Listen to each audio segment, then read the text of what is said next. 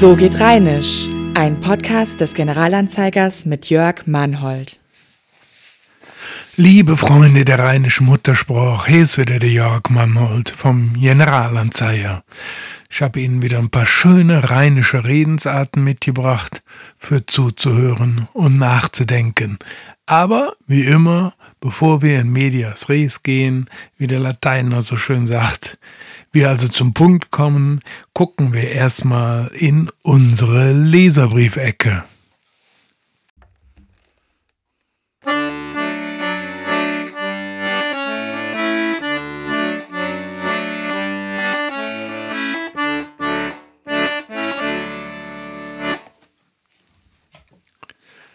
Wir bekommen regelmäßig Leserbriefe und lesen sie dann auch hier vor. Allerdings anonymisieren wir sie meistens. Das heißt, wir nennen den Vornamen und den Nachnamen abgekürzt, weil wir jetzt nicht so ganz wissen, ob derjenige auch damit einverstanden wäre, dass wir den Nachnamen nennen. Insofern anonymisieren wir. Wir haben hier eine Zuschrift von Udo L. Da haben wir keinen Betreff, immerhin. Lieber Herr Mannhold, zunächst einmal danke für Ihre Rubrik Redensarten, äh, die ich im GA immer wieder zur Kenntnis nehme. Ihren Satz Peng der Sheng kenne ich von meinem Vater in der etwas längeren Version. Also, lange Version, Peng der Sheng, de Bots Wort zu eng. Also, Peng sagt der Johannes, die Hose war zu eng. Die Aussage fand tatsächlich insbesondere Anwendung, wenn besagtes Kleidungsstück durch zunehmende Leibesfülle so eng saß, dass der Knopf abzuplatzen drohte, beziehungsweise vergleichbare Situation beim Tragen zu enger Kleidung. Mit freundlichem Gruß. Vielen Dank für den Leserbrief. Gleich mehrere Vorschläge für rheinische Redensarten hat uns Brigitte S. geschickt. Sie sagt nämlich, Mach, sonst küste in de Blesch. Das galt als Warnung an Gesetzesübertreter jeglichen Alters, wobei man ja eigentlich als Aufforderung eher ein Los sonst erwarten würde. Allein Mach in diesem Zusammenhang ist schon rheinische Sprachverdrehung in Perfektion. Warum das Gefängnis allerdings Blech heißt, entzieht sich meiner Kenntnis. Denn auch im Rheinland waren die entsprechenden Etablissements doch eher massiv als blechern. Vielleicht können Sie ja dazu was Erhellendes beisteuern. Ja, liebe Brigitte S., da können wir direkt was zu sagen, denn das kommt aus einer speziellen Konstellation. Wir hatten in Köln einen ein Nonnenkloster, das dann bei der Säkularisation verweltlicht wurde. Und das hat ein Blechschläger gekauft, also Beruf Blechschläger, das war damals der Begriff für Klempner. Der hat das Haus gekauft und daraus ein Gefängnis gemacht. Und der Architekt, der den Umbau vorgenommen hat, der hieß Butz. Und so war aus dieser Kombination Blechschläger und Butz ist in Köln entstanden das Synonym Du küsst in de Bleche Butz, was ja im Dialekt so viel heißen würde, du kommst in die blecherne Hose, du kommst in de Bleche Butz, war das Synonym für ins Gefängnis kommen. Und dann braucht es nur noch ein bisschen Faulheit, bis man dann aus Bleche Butz nur noch Blech abkürzt. Und insofern war das ein ganz konkretes Gefängnis in, ab Anfang des 19. Jahrhunderts in Köln. Und dieser Begriff für dieses Gefängnis hat sich dann im Kölner Umland verbreitet für generelle Bezeichnung für ein Gefängnis. Vielen Dank für die Leserbriefe. Wir freuen uns immer wieder von unseren Zuhörern zu hören. Weiter schreiben. Ne?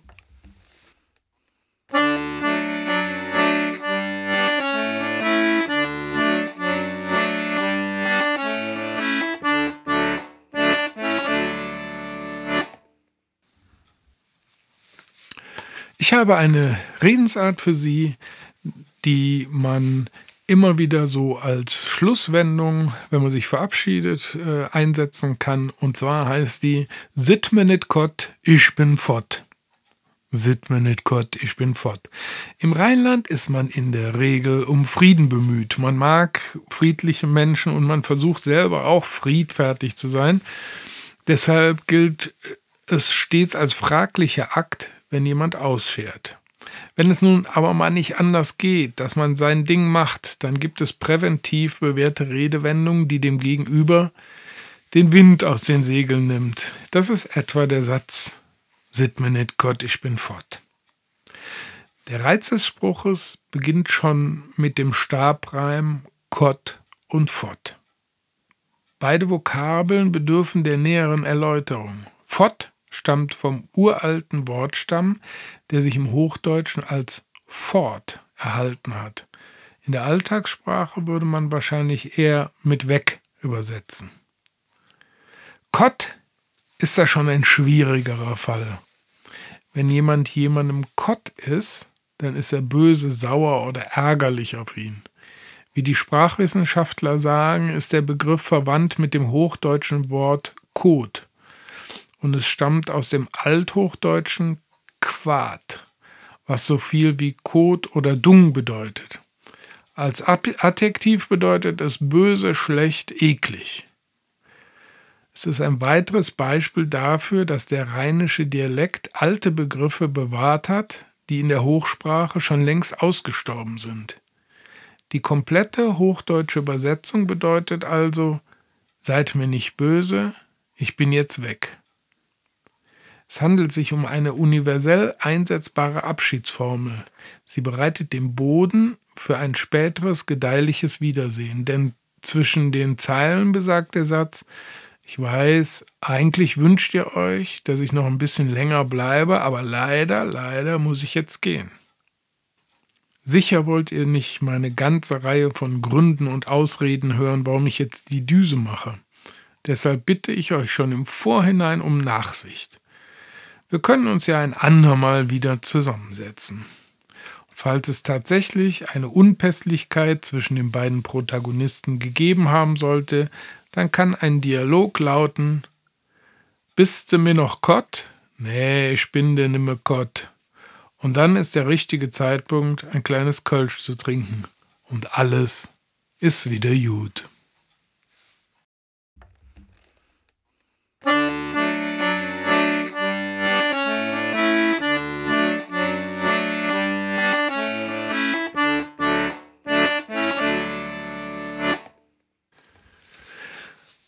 An dieser Stelle würde ich ganz gerne immer mal Texte aus anderen Büchern einstreuen, die sehr interessant sind und die mit der rheinischen Lebensart, aber auch mit dem rheinischen Dialekt zu tun haben.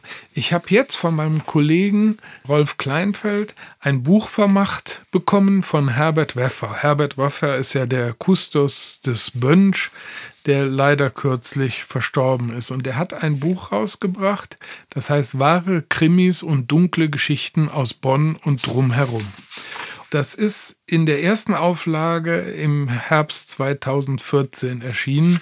Äh, Herbert Weffer ist ja wirklich ein bekannter Historiker, der sich sehr verdient gemacht hat, sowohl um die Bönsche Sprache und den Dialekt, aber auch um die Heimatgeschichte. Und wir wissen alle, True Crime ist so das Signalwort, äh, auf das alle springen. Crime-Podcasts sind total äh, im Kommen. Da denke ich mir, dass wahre Krimis und dunkle Geschichten aus der Historie von Bonn und drumherum ziemlich interessant sein dürften. Wir gehen zurück in die Römerzeit. Ich lese aus dem Buch von Herbert Weffer. In der Römerzeit gab es auf den Römerstraßen schon gute Verbindungen mit der Eifel. Wichtiger war natürlich die römische Reichsstraße, die den Rhein entlang führte. Sie begann an der Moselmündung in Confluentes, dem heutigen Koblenz. Sie führte weiter nach Norden bis nach Noviok Magnus, dem bekannten Nimwegen. Das Bonner Römerkastell wurde, wurde unter Drusus, dem Stiefsohn des Augustus, erbaut. Römische Feldlager gab es an der Sieg, bei Geißler und bei Duisdorf auf dem Hartberg. Interessant, weil da ist ja jetzt immer noch die Bundeswehr. Vom Bonner Römerlager aus führten zwei Straßen in die Eifel. In Endenich gab es beide Römerstraßen. Die erste begann an der westlichen Seite des Lagers und führte über die heutige Michaelstraße diagonal durch das heutige Frankenbad, dann durch die jetzige Taunusstraße und weiter durch die Immenburgstraße und den Steinweg. Weiter zwischen Düstorf und Lessenich über Buschhofen, Peppenhofen, Rheinbach und Todenfeld. Diese Straße wird in manchen Gegenden noch heute Rennweg, Steinweg oder alte Steinstraße genannt. Die zweite, durch Ende nicht führende Römerstraße begann an der Südwestecke des Bonner Römerlagers und ging weiter in die Richtung der heutigen Heerstraße, Endenicher Straße, Kollegienweg, Schiefelingsweg, Hartberg, Heidgen und Lüftelberg.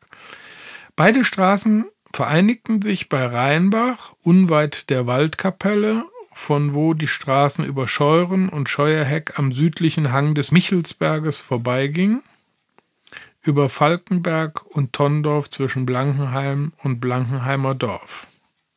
Nordwestlich von Blankenheim mündeten sie in die bekannte Römerstraße Köln-Trier. Außerdem gab es auch noch in Endenich eine Verbindung über Lengsdorf an Ückesdorf vorbei nach Röttgen. Hier mündeten sie dem sogenannten Katzenloch auf eine andere Römerstraße, die von Bonn aus über Ippendorf, Röttgen, Meckenheim zum Wormersdorfer Wald führte und bei Todenfeld ebenfalls in die Römerstraße Köln-Trier einmündete. Dieser Verlauf konnte durch zahlreiche Funde belegt werden. Als in den Jahren 1863 bis 1865 die neue Bezirksstraße an Lengsdorf und Ückesdorf vorbei nach Röttgen gebaut wurde, fand man bei Ückesdorf ein römisches Ziegelgrab. Außerdem lag hier nördlich von Ückesdorf ein größerer römischer Gutshof. Da es bei uns aus dieser Zeit keine Sterbebücher gibt, am frühesten in Königswinter ab 1638 sind wir für frühere Sterbefälle auf andere schriftliche Quellen und Grabsteine angewiesen. Die in Bonn ausgebuddelten Grabsteine sagen uns sehr wenig über die Todesursachen der Verstorbenen, eher noch die schriftlichen Überlieferungen. Wohl ist bekannt, dass der Herenius Gallus im Jahre 70 gefallen ist. Im selben Krieg ist auch Fabius Valens gefallen. Es gab zwar schon ein Lazarett im Bonner Lager, aber wir wissen kaum etwas über Heilungen. Wohl ist bekannt, dass nach dem Feldzug von 160 bis 66 des Kaisers Lucius Varus die Pest auch nach Bonn kam und deshalb das Lazarett vergrößert werden musste. Aber über die damalige thebäische Legion ist etwas anderes mehr bekannt. Sie wurde nach Gallien geschickt, als in Rom zwei Kaiser gleichzeitig herrschten, nämlich Diokletian und Maximilian. Das war 284 bis 305 bzw. 293 bis 311. Letzterer war es auch, der mit seinen Soldaten in Richtung Norden zog. Die nachfolgende Begebenheit muss daher um das Jahr 295 stattgefunden haben. Also, Jetzt wird es spannend. Die Legion des Kaisers Maximinian mit rund 6600 Soldaten kam nach Überwindung der Walliser Alpen in den Raum nahe den heutigen Städten Martigny und St. Maurice. Hier ließ der Kaiser Maximinian ein Götterbild aufstellen und verlangte von den Soldaten, dass sie dem Christentum abschwören und dem Götterbild opfern sollten. Wer das nicht tue, würde hingerichtet. Da die Soldaten das nicht befolgten, wurde zuerst Mauritius und danach jeder zehnte Soldat enthauptet.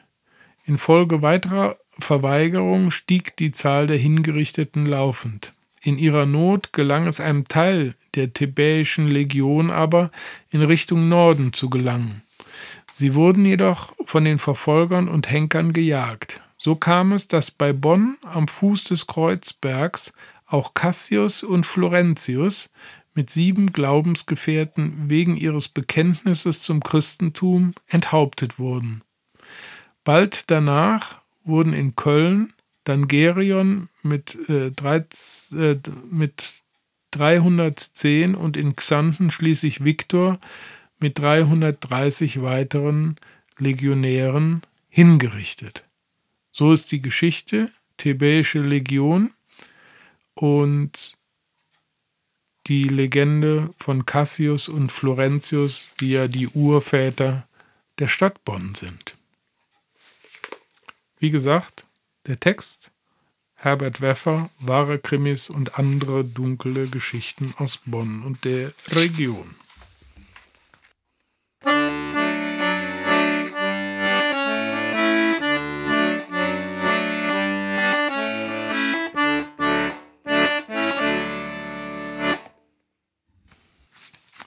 Ich habe hier eine sehr charakteristische rheinische Redensart und zwar lautet die Bist du at wieder am Küme? Bist du at wieder am Küme? Es gibt Sätze, die gehören zum Standardrepertoire des Rheinländers. Einfach, weil sie so oft im Alltag einzusetzen sind. Allzeit Hochkonjunktur hat die rheinische Wendung Bisse at wieder am Küme? Fragezeichen. Das ist insofern schön, als wir es hier wieder mit einem klanglichen Erlebnis zu tun haben. Stichwort Lautmalerei. Dreh- und Angelpunkt ist das Wort kümen. Wer das langgezogen ausspricht, kann schon erahnen, was es bedeutet. Kümen, stöhnen, klagen, jammern. Die Übersetzung ist also, jammerst du schon wieder? Es gibt ja solche Menschen, die überall das Haar in der Suppe finden. Sag ja zum Problem, könnte man da formulieren. Der Psychologe Paul Watzlawick hat in seinem Buch Anleitung zum Unglücklichsein diese Lebenshaltung ausführlich dargestellt und analysiert.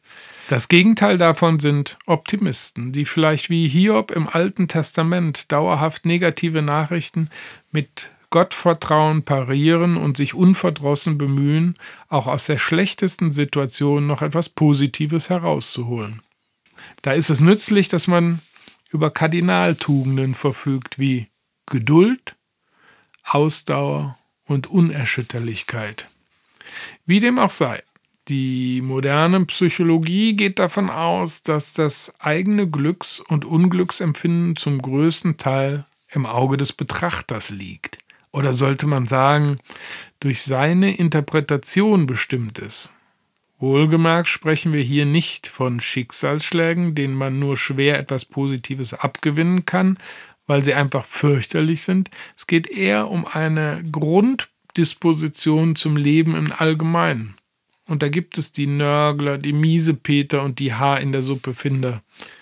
Interessanterweise hat sich das Dialektwort kümen in leichter Abwandlung auch im Hochdeutschen erhalten, nämlich im Adverb kaum.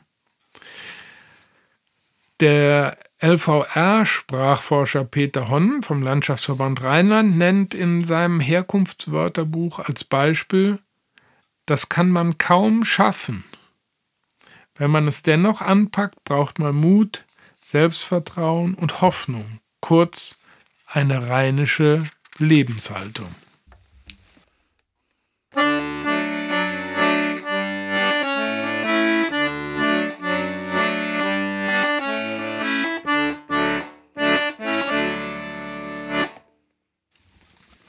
Und ich habe Ihnen wieder ein Rezept mitgebracht.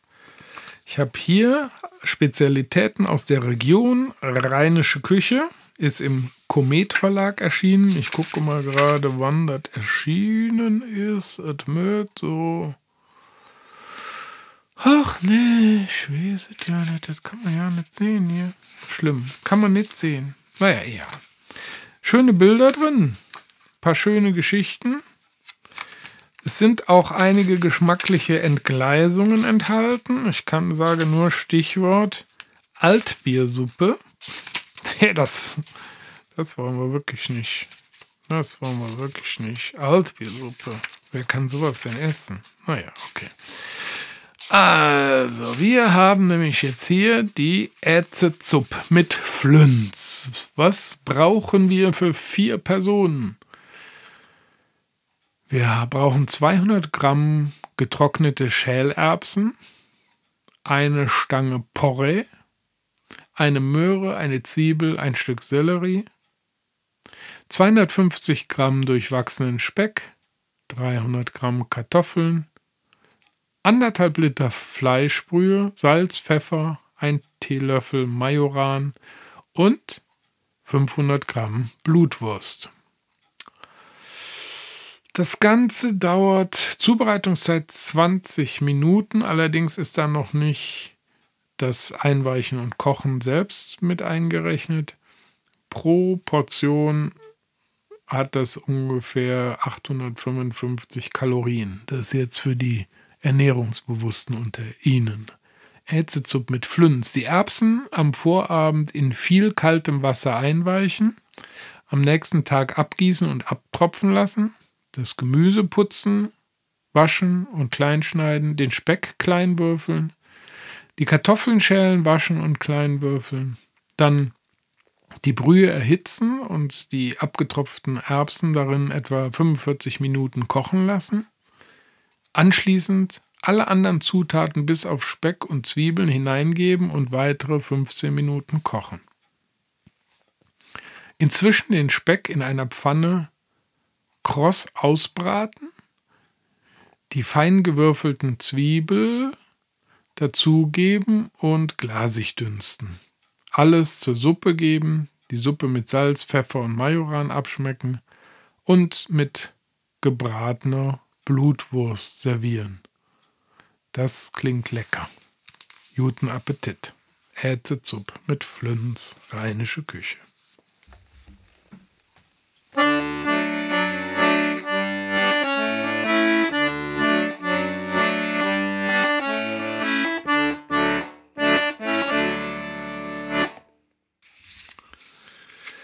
Ich habe hier eine ganz kuriose rheinische Redewendung. Und zwar Dring don de Wrängel für de Ports de Säujon Talpe. Langer Satz. Ich wiederhole nochmal. Dring don de Wrängel für de Ports de Säujon Talpe. Das ist eine echte Herausforderung für jeden Freund der rheinischen Redensarten, aber ich kann schon mal versprechen, es lohnt sich, sich damit zu beschäftigen. Denn selbst wenn dieser Satz bei weitem nicht zum Standardmobiliar des handelsüblichen rheinischen Sprachschatzes gehört, so weist er doch einige Merkmale auf, die uns an dieser Stelle immer wieder begegnen. Aber Erstmal zur schnöden Übersetzung. Dring, don de Wrängel für de Ports de Säujon Tarpe. Hier haben es wenigstens die Nicht-Rheinländer mit gleich mehreren erklärungsbedürftigen Vokabeln zu tun. Da wäre zunächst Dring. Was die direkte namentliche Ansprache einer Person darstellt, ist es Katharina, die im Dialekt mit Tring oder Dring abgekürzt wird. Der Wrängel ist ein Riegel und die Ports bezeichnet die Türe oder das Tor. Schwierig ist vielleicht noch das Verb talpe. Im engeren Sinn bedeutet das gehen. Üblicherweise ist die Bedeutung aber eingeengt auf eine Fluchtbewegung. Nimmt man also alles zusammen, so bedeutet der Satz wörtlich, Katharina legt den Riegel vor das Tor, die Schweine wollen fliehen. Ich sag nochmal den Originalsatz. Dring don de Wrängel für de Ports de Säue und Tarpe. Alltagsnäher könnte man auch sagen, Katharina macht das Tor zu, sonst hauen die Schweine ab. Nun wird der Satz meistens mit einiger Hast und in dringlichem Ton gesprochen, sodass man gleich merkt, hier ist Gefahr im Verzug. Jetzt mag jemand einwenden, aber diese Situation kommt doch heutzutage kaum noch im Alltag vor. Sie stammt, wie so oft bei rheinischen Redewendungen, aus dem landwirtschaftlichen Sektor, das inzwischen ja nicht mehr zur Lebenswirklichkeit der meisten Menschen gehört. Da sagen wir ganz genau. Und deshalb müssen wir auch seine übergeordnete Bedeutung beleuchten. Denn der Satz wird immer dann benutzt, wenn man schnell handeln muss. Siehe oben. Es gibt sie ja noch, die Alltagssituationen, in denen fix zu reagieren ist. Dann nützt es auch nichts, sich erstmal hinzusetzen und ausführlich nachzudenken. Es gilt vielmehr der Satz von Mephisto in Goethes Faust, Vergebens, dass sie ringsum wissenschaftlich schweift. Ein jeder lernt nur, was er lernen kann. Doch der den Augenblick ergreift, das ist der rechte Mann. Und wir sagen und ergänzen, oder Frau.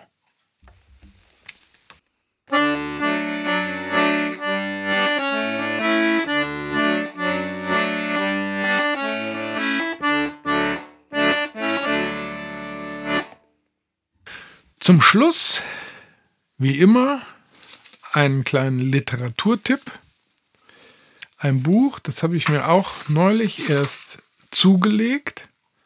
Das ist erschienen in Berlin 2011 und zwar ist das von Karl-Heinz Göttert, Alles außer Hochdeutsch. Ein Streifzug durch unsere Dialekte. Alles außer Hochdeutsch von Karl-Heinz Göttert. Ist ein einigermaßen dicker Schinken und befasst sich nicht nur mit dem Rheinischen. Aber wer sich jetzt für das, den rheinischen Dialekt interessiert, der, äh, der kommt auf jeden Fall zum Zug. Da haben wir unter anderem das Thema eine schwierige Region, der Spatz und das Mädchen, Repuarisch Kölsch, Sackjeseisch und Döppjesnas, der rheinische Singsang, die Schlacht um das wahre Kölsch, Sprachwirklichkeit in der Region, vom Kovalenzer Schengelsche, Bibelsche und Ahmed in der Pfalz. Alles das subsumiert er unter Rheinisch. Es sind aber auch interessante Ausführungen über Friesisch, Niederdeutsch, Bayerisch, Alemannisch und so weiter. Also wer sich für Dialekte interessiert, der ist hier bestens aufgehoben. Karl-Heinz Göttert ist geboren 43, 1943 in Koblenz, war bis 2009 Professor für Germanistik an der Universität zu Köln. Schwerpunkte Rhetorik, Stilistik, Konversation. Er hat einige Bücher geschrieben und hier bei dem geht es im Klappentext darum, dass Dialektsprechen lange Zeit als Zeichen von Zurückgebliebenheit, Bildungsferne, als Sprachbarriere galt. Seit einigen Jahren scheint sich eine Trendwende anzubahnen. Es ist von der Rückkehr der Dialekte die Rede. Aber wie sind die einzelnen Mundarten entstanden? Worin unterscheiden sie sich? Warum können fast alle Hamburger auch Hochdeutsch, wohingegen Baden-Württemberger daran scheitern? Karl-Heinz Göttert erklärt die Geschichte der deutschen Dialekte. Er erklärt, wo die Grenzen zwischen Schnuller und Nuckel verläuft, woher das Sächsische seinen zu Unrecht schlechten Ruf hat und warum das Schweizerdeutsche die Sprache des Herzens ist.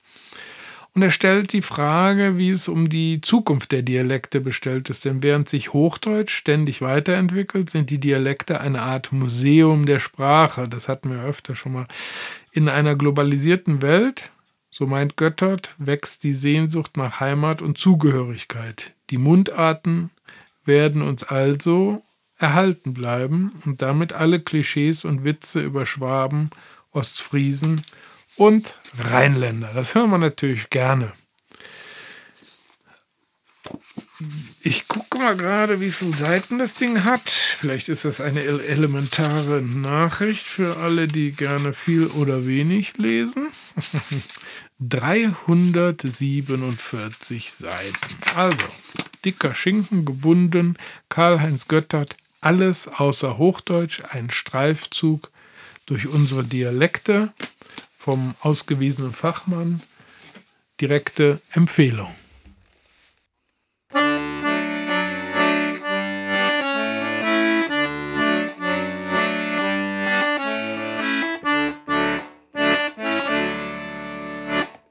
So, das soll's für heute gewesen sein. Ich danke fürs Zuhören und sage Madet Jod, schwenkte Hot und vielleicht bis demnächst. Tschüss. Das war So geht Rheinisch, der GA-Podcast zur rheinischen Alltagssprache.